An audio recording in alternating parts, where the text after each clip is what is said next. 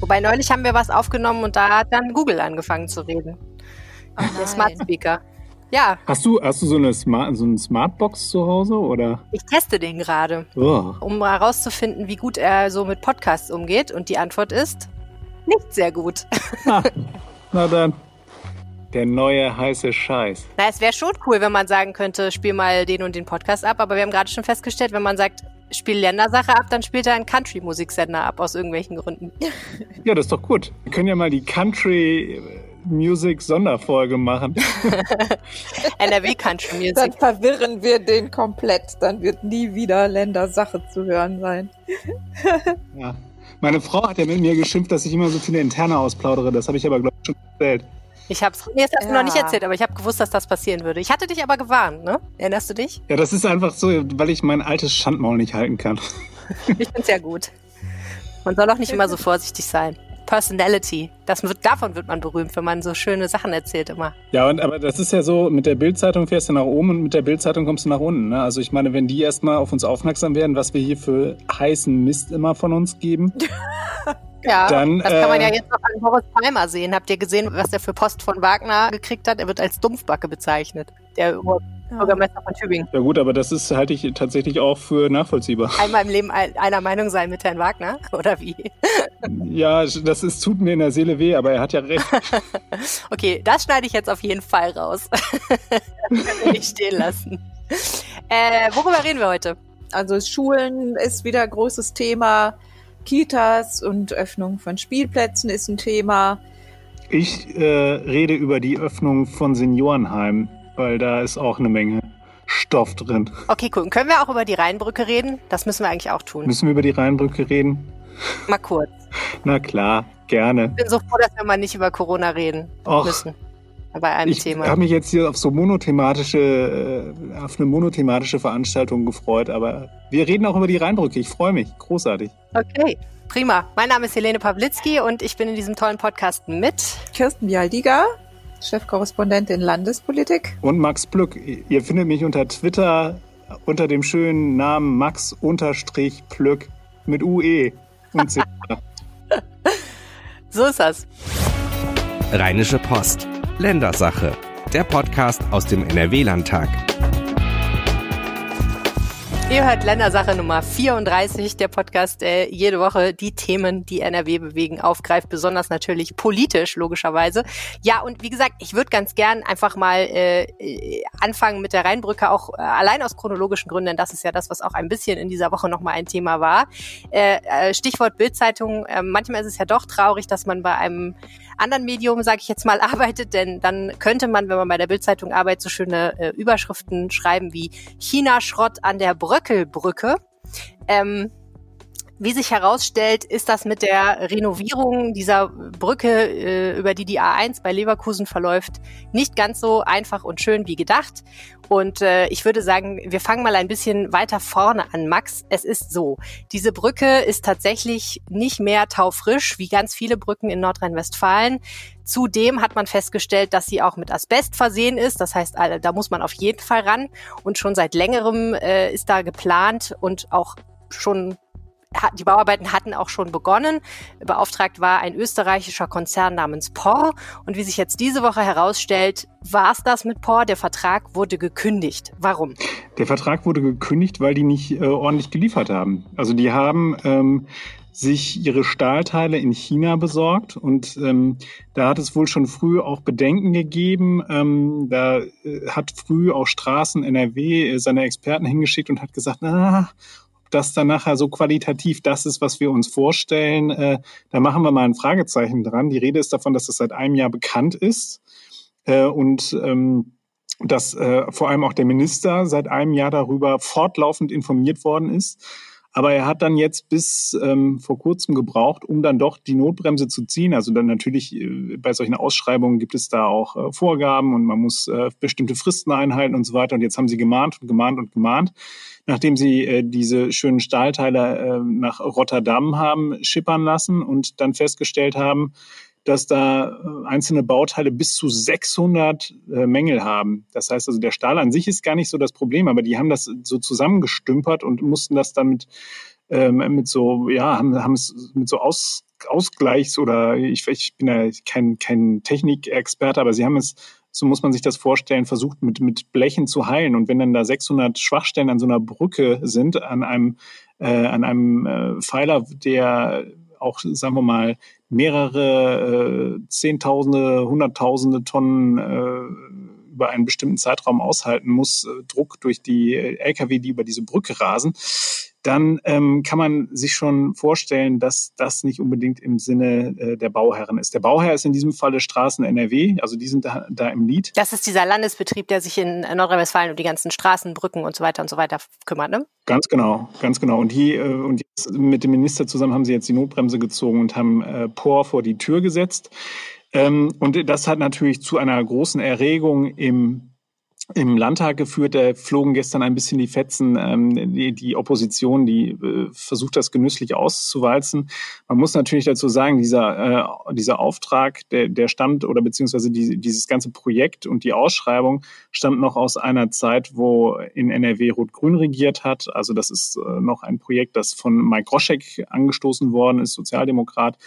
Und ähm, das bietet dann natürlich auch Minister Henrik Wüst, der jetzt dafür verantwortlich ist, ein bisschen die Möglichkeit zu sagen, äh, ja, Moment, Freunde, ihr hättet ihr die Ausschreibung ein bisschen gewissenhafter gemacht, weil man all diese Dinge da vertraglich drin hätte festlegen können, dann ständen wir auch gar nicht vor dem Problem. Andersherum muss ich sagen, hat diese Geschichte auch noch einen weiteren Aspekt, ein Geschmäckle, denn einer der Staatssekretäre von Herrn Wüst war vorher beschäftigt bei der Firma POR, die jetzt vor die Tür gesetzt worden ist. Da hat er aber gestern im Landtag auch ganz klar gesagt, der Staatssekretär sei nicht daran beteiligt gewesen äh, bei, an, an der Auftragsvergabe. Ähm, allerdings hat es auch Kommunikation zwischen ihm und der Firma gegeben. Das wird auf jeden Fall uns noch ein bisschen weiter beschäftigen, denn jetzt wird das Gerangel um äh, das Geld losgehen die, äh, die natürlich, wenn ich einen, einen äh, Auftrag kündige und die Firma vor die Tür setze, dann muss ich neu ausschreiben, dann wird es teurer. Das ist alleine schon inflationsbedingt so.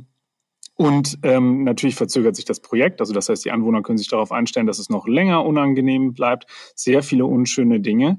Ähm, aber weswegen ich das anspreche, das, das Land wird natürlich versuchen, ähm, der Firma POR diese Zusatzkosten in Rechnung zu stellen. Und die sagen aber schon, und deswegen, die sagen, komm nicht in die Tüte, die sagen, äh, wir hätten ja nachgebessert, wir hätten die Stahlteile nachgebessert. Und das ist die Argumentation des Landes aber so, wir wollten eine neue Brücke, einen Neubau und wir wollten nicht gleich wieder auf den Stand zurückfallen, den wir bei der äh, alten Brücke hatten, die wir nicht mehr haben wollen. Also insofern. Ja, muss auch vielleicht so ein bisschen nochmal sagen, also ich habe auch am Anfang gedacht, oh, die Deutschen immer mit ihrem Stahlfimmel, ne, ist, wenn es nicht deutscher Hauptstahl aus Essen ist, dann ist es ihnen nicht gut genug. Aber man muss natürlich auch sagen, äh, jetzt jüngst ähm, ist ja diese Brücke in, ich glaube, Genua in Italien war das, ne, wo dieser furchtbare Brückeneinsturz war.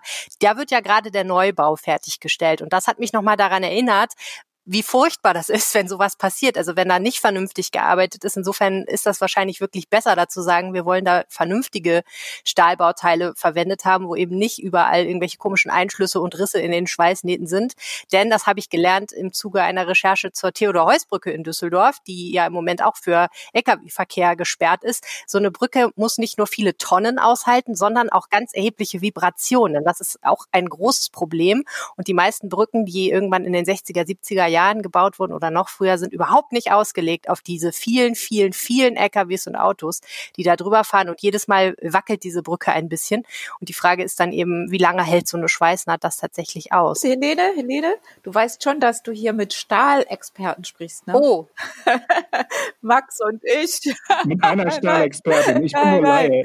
Max und ich, wir haben äh, jahrelang über ThyssenKrupp berichtet. Ah, okay. Dann wisst ihr natürlich um die also. großartige Qualität eurer Produkte. Nein, ThyssenKrupp macht solchen Stahl zum Beispiel gar nicht mehr. Das wird ja oft gesagt, dass äh, man hätte ja den Stahl da aus Duisburg nehmen können oder aus Bochum. ThyssenKrupp macht solchen Baustahl nicht mehr. Schon lange ja. nicht mehr. Ja, das ist halt auch der andere Haken, ne? Und ähm, ähm, da, dieser Auftrag im, ich glaube, Volumen von irgendwie 360 Millionen oder so, das, das ist ja auch so, POR hat halt das günstigste Angebot gemacht in der Ausschreibung. Ne? Also die haben halt gesagt, wir können es am günstigsten machen und da musste das Land ja dann wohl zuschlagen. Und Im Vertrag steht aber, glaube ich, nichts darüber, wo die Stahlbauteile herkommen. Das heißt, Paul hatte alle Freiheiten zu sagen, ja, die, wir machen das deswegen so günstig, weil die halt in China günstig produziert werden können, oder? Ja, aber also sagen wir mal so, am Ende ist diese Rechnung ja für die auch nicht aufgegangen. Also das wird jetzt für die, ist das ja auch schöner, wenn, wenn so ein äh, Auftrag glatt durchläuft und wenn nachher der Kunde zufrieden ist. Natürlich wird bei solchen Aufträgen immer gestritten. Da geht es dann immer um die, um äh, den Versuch, dann nachher halt eben noch den Preis zu drücken oder in die Höhe zu treiben, je nachdem, äh, auf welcher Seite des Tisches man steht. Aber ähm, für die wird das jetzt total unangenehm. Also sie haben jetzt den Image-Schaden, der ist, der ist erheblich, weil natürlich äh, der äh, NRW jetzt ein, ein, Interesse daran hat, den mit voller Wucht den schwarzen Peter zuzuschieben. Und insofern glaube ich, dass sich das also nicht ausgezahlt hat. Also da hätte auch die Firma äh, möglicherweise früher äh, in China dann halt eben ähm, mit Kontrollen da auch selbst die Notbremse ziehen müssen oder zumindest dort äh, ihren Vertragspartner dann halt eben dazu anhalten müssen, dass sie da keinen Quatsch machen. Und ähm, man weiß einfach auch, dass, dass äh, wenn dann da der TÜV reinkommt und sagt, so Freunde, passt mal auf, das funktioniert so nicht. Und äh, die Abnahme so einer Brücke dann halt eben in Gefahr steht. Ähm, also ich, ich bin so ein bisschen erstaunt, dass es überhaupt erst so weit hat kommen können, muss ich ganz ehrlich sagen. Aber dieses Brückenthema, um das auch nochmal zu sagen, das wird uns äh, in den kommenden äh, Jahren, äh, wird uns das erhalten, wird, wird äh, ganz schlimm werden, weil nämlich ähm, die ganzen Bahnbrücken in NRW auch äh, massiv marode sind und äh, wir werden hier ein, ein äh, möglicherweise einen Kollaps erleben, der äh, seinesgleichen sucht. Also die, die, der Fahrgastverband ProBahn warnt seit Jahr und Tag, dass, ähm, dass die Bahn endlich mal aus dem Quark kommen muss und das Thema Brückensanierung noch beherzter angehen muss, als sie das tut, weil nämlich sonst äh, hier demnächst massive Sperrungen stattfinden und dann, oha, oha, sieht's schlecht aus für den Verkehr in NRW. Dann war's das mit Pendeln. Und jetzt politisch ist es ja irgendwie nicht so sehr die Frage Por oder nicht Por, sondern erstmal ist die Frage, wer hat was wann gewusst, ne? So, wie immer. Genau. Toll. Genau. Da, da, fand ich aber interessant, muss ich sagen, dass äh, äh, der Minister sich doch relativ breitschultrig dahinstellt und sagt, ähm, äh, ich bin seit einem Jahr äh, vollumfänglich informiert. Das ist, äh, kann man sagen, okay, Hut ab. Da ist einer, der, der sagt jetzt, okay, ich bin auch in der Verantwortung. Ähm, muss ja auch, wenn man möglicherweise Ministerpräsident äh, des bevölkerungsreichsten äh, Bundeslandes in Deutschland werden möchte. Möchte man das? Ja, ich, also sagen wir mal so, er, er, gilt als einer der aussichtsreichsten Kandidaten im Rennen um die Nachfolge von Armin Laschet, wobei Armin Laschet ja ah. viel dafür tut, dass er auf seinem Posten erstmal bleiben wird für längere Zeit. ähm, aber das ist jetzt aber auch gemein. Äh, auf jeden Fall ist es so, ähm, dass ihm das aber natürlich auch dann gefährlich werden kann. Also wenn äh, die, die Opposition hat da gestern ganz schön gebohrt und die haben natürlich auch ein Interesse daran, äh, den Minister schlecht dastehen zu lassen. Und das äh, Thema, wie gesagt, wird noch weiter spannend bleiben. Ich bin gespannt, wie das, ob das möglicherweise ähm, ein schlechtes Licht auf Herrn Wüst werfen wird am Ende. Na gut. Dann belassen wir es erstmal dabei. Wir werden ja wahrscheinlich nochmal darüber reden, früher oder später in diesem Podcast. Kirsten, die Schulen. Wir müssen immer wieder und wieder über die Schulen reden, denn irgendwie sind wir da immer noch nicht am Ende und so ein richtig, richtig, richtig guter Plan, äh, da wird ja noch drum gerungen, wenn ich das richtig verstanden habe. Also nachdem jetzt die äh, Abiturienten und Prüflinge, insbesondere die Zehntklässler und die Berufsschüler dann auch wieder irgendwie sich vielleicht einigermaßen eingelebt haben, ist jetzt die nächste Frage, wie sieht's aus mit den Grundschülern und den ganzen anderen Schülern? Da gibt's ja irgendwie Pläne. Erzähl doch mal, wie ist der Stand? Ja, ganz richtig. Also da ist wirklich viel Bewegung drin im Moment. Äh, zur Stunde beraten auch äh, Bund und Länder, also die Ministerpräsidenten mit Frau Merkel nochmal darüber. Und ähm, ja, es, es wird spannend sein, was dann von dem Beschluss der Kultusminister der Länder äh, vorgestern hatten die getagt noch übrig sein wird. Ähm, alles ist im Moment so ein bisschen vorläufig. Äh, es kommen auch die ersten Klagen. In Hessen hat es eine Klage gegeben. Der Kläger hat Recht bekommen. Die wollten nämlich auch die Viertklässler zuerst in die Grundschulen holen. Und da hieß es, das verstößt gegen den Gleichheitsgrundsatz, ähm, weil ja dann andere Schüler nicht beschult werden. Aber ein weiterer Grund war, und das finde ich sehr interessant, ähm, aus Gründen des Infektionsschutzes. Also man würde ja dann die Viertklässler einem viel, viel höheren Risiko aussetzen als die anderen Schüler, die noch zu Hause bleiben dürfen. Und ähm, Jetzt musste gestern dann im Landtag, gestern Abend, war zu später Stunde, ähm, die Schulministerin sich die Fragen gefallen lassen, ob das denn Auswirkungen aus NRW ähm, haben wird. Und äh, sie konnte das noch nicht so ganz klar beantworten. Also sie hat gesagt, wir prüfen jetzt, äh, wie wir da vorgehen. Und ähm, das kann jetzt in verschiedene Richtungen gehen. Also entweder man sagt, wir holen dann doch auch schon die anderen Schuljahre mit hinein. Oder man sagt, wir lassen es an den Grundschulen vielleicht doch erstmal sein. Und das ist alles sehr, sehr spannend im Moment und da wird, äh, äh, kann, können stündlich neue Nachrichten zu erwarten sein. Ich habe immer auch so ein bisschen das Gefühl, es gibt so viele bewegliche Teile, weil es so viele Interessen gibt. Ne? Auf der einen Seite das Interesse natürlich irgendwie einen Normalzustand herzustellen. Auf der anderen Seite die Eltern, die einerseits sagen, ich kann nicht mehr zu Hause mit meinen Kindern, es äh, ist wirklich viel, dann auch noch vielleicht im Homeoffice dabei. Und dann gibt's auch Eltern, die sagen, ich möchte das gar nicht, dass mein Kind in die Schule geht, sich da vielleicht ansteckt, das mit nach Hause bringt. Ähm, Lehrer, die möglicherweise ein, ein äh, gesteigertes Infektionsrisiko haben und so weiter und so fort. Da, da ist der Ausgleich ja fast nicht zu schaffen, oder? Ja, es gibt unterschiedliche Interessen. Ähm, aber ähm, ich glaube, ähm, es ist auch ein Kommunikationsproblem, dadurch, dass die verschiedenen Ebenen ähm, sich nicht gut austauschen. Also Bund, Länderebene äh, kommt dann auch wieder mit hinein und dann äh, die Schulministerin mit den Kommunen offenbar da ihre Probleme hat und äh, dann auch noch, und das ist eigentlich unverständlich, ein Zeitdruck herrscht. Ich glaube, das ist, das ist wirklich ein entscheidender Faktor bei dem Ganzen, dass man sich unnötig unter Druck setzt. Denn wenn wir mal ähm, einen Schritt zurücktreten, ist es ja so, ob jetzt die Schulen nach, äh, nach sechs Wochen äh, Schließung fünf Tage früher oder später öffnen, das ist eigentlich unerheblich. Und ähm, man würde es den Kommunen, den Schulleitern, auch den Eltern, den Schülern ähm, würde man vieles erleichtern, wenn man sagen würde, ähm, lasst uns doch einfach nochmal in Ruhe das angehen, dann haben wir vielleicht doch noch ähm, mehr Waschbecken, mehr Desinfektionsmittel ähm, und alles ein bisschen ordentlicher und strukturierter geregelt und ähm, das, das würde, glaube ich, viel helfen. Aber im Moment ist es so, dass ja nicht nur in Bezug auf die Schulen, sondern auch in anderen Bereichen, gerade in Nordrhein-Westfalen, ähm, so eine Lockerungshysterie, muss man es fast nennen, herrscht. Also man überbietet sich ja im Moment mit Vorschlägen, die einzelnen Minister, was als nächstes gelockert werden soll, äh, wo wieder geöffnet werden soll. Es werden Studien herangezogen, äh, beispielsweise im Zusammenhang mit den Kitas hieß es letzte Woche, ähm, dass das niederländische RKI habe eine Studie es heißt dort anders, aber äh, der Minister nannte es das niederländische RKI.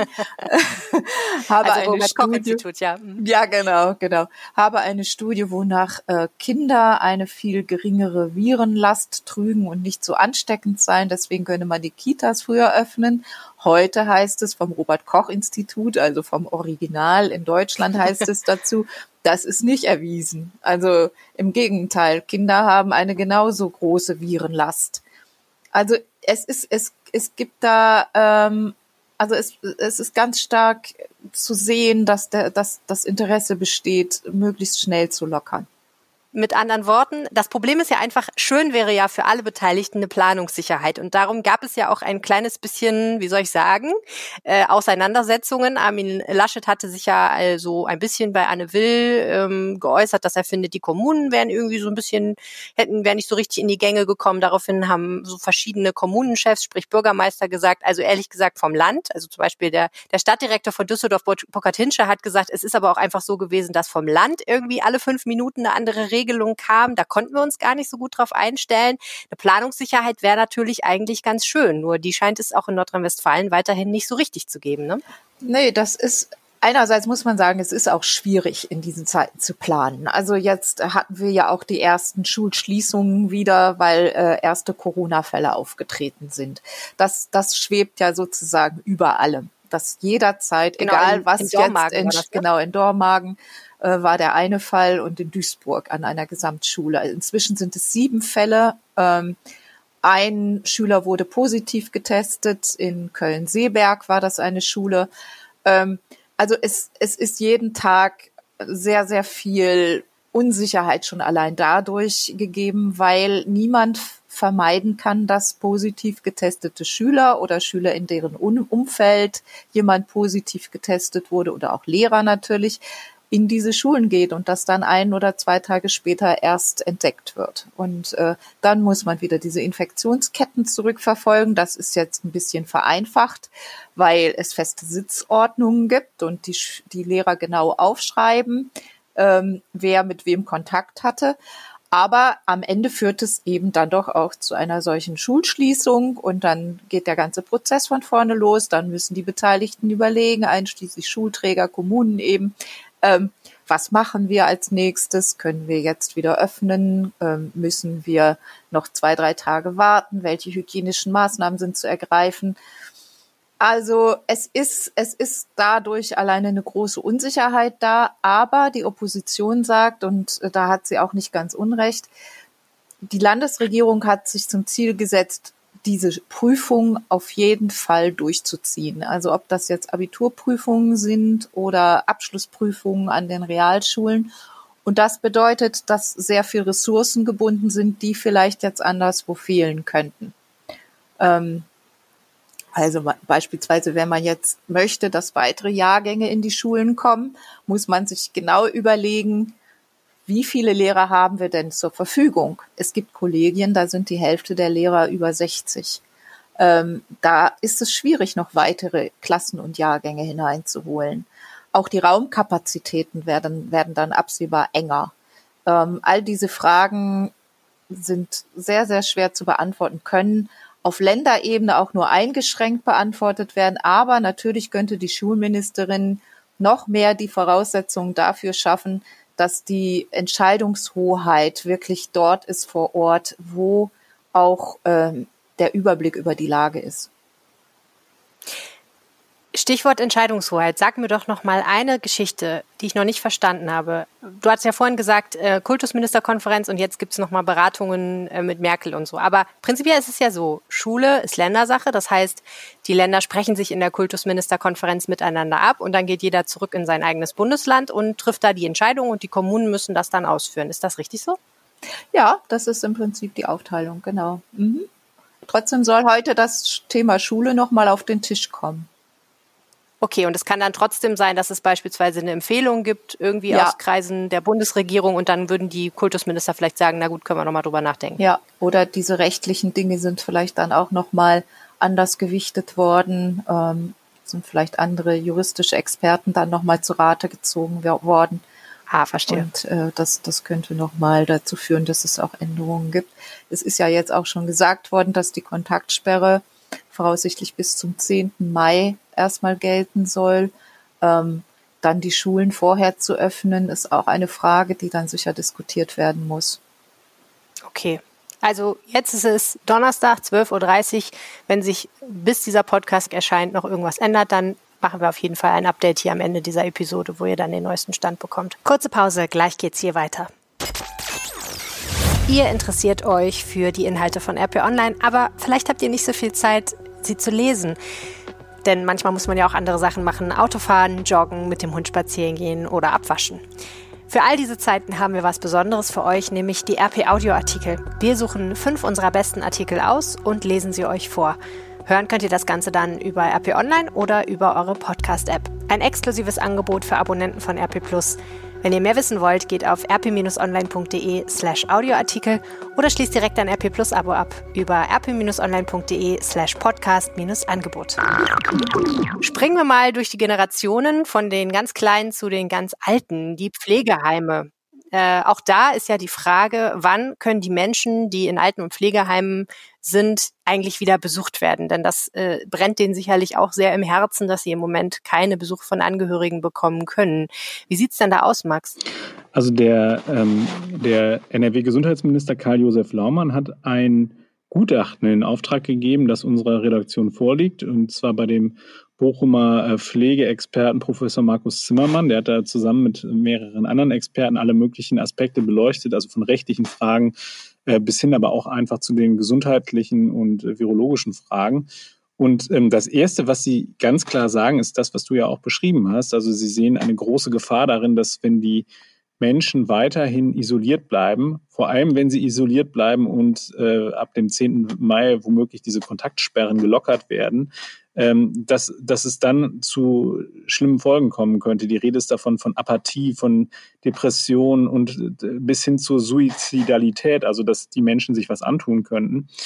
Ähm, und ähm, die, sie beschreibt ganz klar auch die Folgen für Angehörige, also Angehörige, die in Sorge sind, dass sie beispielsweise sich nicht verabschieden können, weil ähm, ein, ein älterer Angehöriger dann in einer Pflegeeinrichtung verstirbt. Äh, und das könne Folgen haben von Traumata bis hin zu einer äh, posttraumatischen Belastungsstörung. Also das ist also Dinge, die wir sonst aus dem Krieg kennen. Also das ist schon wirklich heftig, was Sie da beschreiben.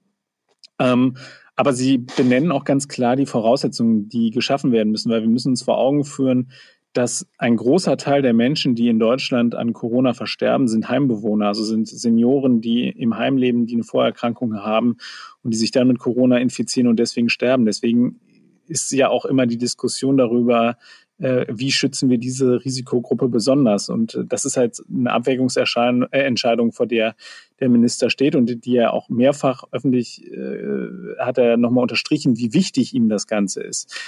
Das heißt also, dieses Gutachten spielt ihm ein bisschen in die Hände und es äh, stützt seine These, dass, dass man da Öffnungen hinbekommen muss. Was sind die Voraussetzungen? Die Voraussetzungen sind ähm, zum einen im pflegerischen Personal zu tätigen. Das heißt also, als allererstes ganz klar, die Pfleger müssen die nötige Schutzausrüstung haben. Da sagt die Studie, da ist dann das jeweilige Seniorenheim dafür verantwortlich, das zu machen. Und wenn sie das nicht hinkriegen, weil es einen faktischen Engpass gibt, dann müsste man darüber nachdenken, ob es eine übergeordnete Stelle gibt, die ihnen dann das äh, nötige Material zur Verfügung stellt. Das ist das eine. Die, die Pfleger müssen geschult werden. Also das heißt, sie müssen noch besser darauf vorbereitet werden. Es muss eine Maskenpflicht geben nicht nur, wenn sie einen Covid-Patienten betreuen, sondern eine, eine permanente Maskenpflicht im Pflegeheim und ähm, damit man Besuche für die äh, Heimbewohner organisieren kann, muss es einfach mehr Personal geben. Das ist auch ein großer Knackpunkt in der ganzen äh, Lage. Und es gibt konkrete Vorschläge, wie diese Besuche aussehen können. Das würde jetzt hier den Rahmen sprengen, dann würden wir, glaube ich, anderthalb Stunden äh, reden, wenn, wenn ich jetzt hier wirklich alle Maßnahmen äh, auswalze. Aber ich sage mal so ein bisschen das Wichtigste. Also das, was Sie wollen, ist zum Beispiel, dass man, dass man Treffen in den Außenanlagen möglich macht. Also dass man sagt, man trifft sich, äh, viele, viele Seniorenheime haben ja so einen kleinen Park drumherum, ähm, dass man sich dort treffen kann. Ähm, es ist die Rede davon von Containern oder Zelten, dass man dort die, die Menschen dann zusammenführt, damit eben nicht Leute von außen in das äh, Pflegeheim hinein müssen, um dort möglicherweise dann alle anderen mit Covid anzustecken. Ähm, da gibt es Erfahrungen, die man beispielsweise aus der Schweiz hat. Ähm, das hat man sich genau angeguckt und hält das offensichtlich auch für einen gangbaren Weg. Aber am Ende muss man sagen, es müssen halt eben bei äh, Seniorenheimen auch Besuche im Inneren möglich sein, denn schauen wir uns die Menschen an, die dort liegen. Das sind teilweise bettlägerige Menschen, das sind Menschen, die sich gar nicht mehr bewegen können.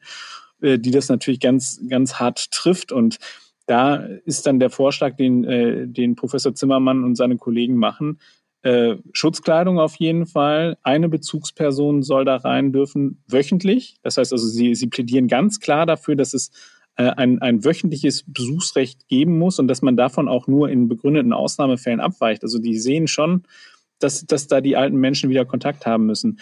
Dann soll man die Wege minimieren. Das heißt also, man muss sich genau überlegen in einem Heim, wie ist das aufgeteilt und über welche Zugangswege lasse ich die Leute rein, dass sie möglichst wenig andere Besucher äh, treffen, sondern genau zielgerichtet zu ihrem, ähm, zu ihrem Angehörigen kommen.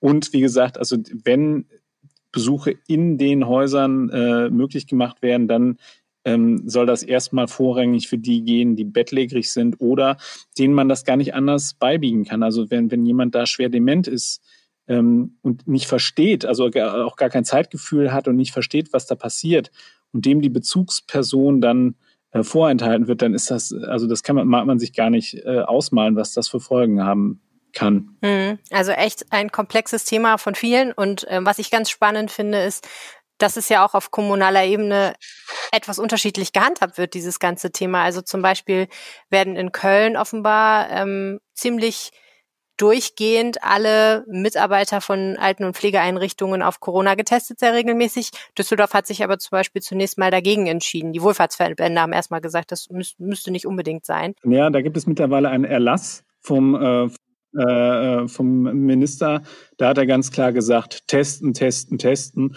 Und äh, das, das steht in einer Verordnung drin, dass man, dass das äh, Pflegepersonal jetzt äh, großflächig getestet wird. Das halte ich auch für sinnvoll. Also das ist wirklich wichtig.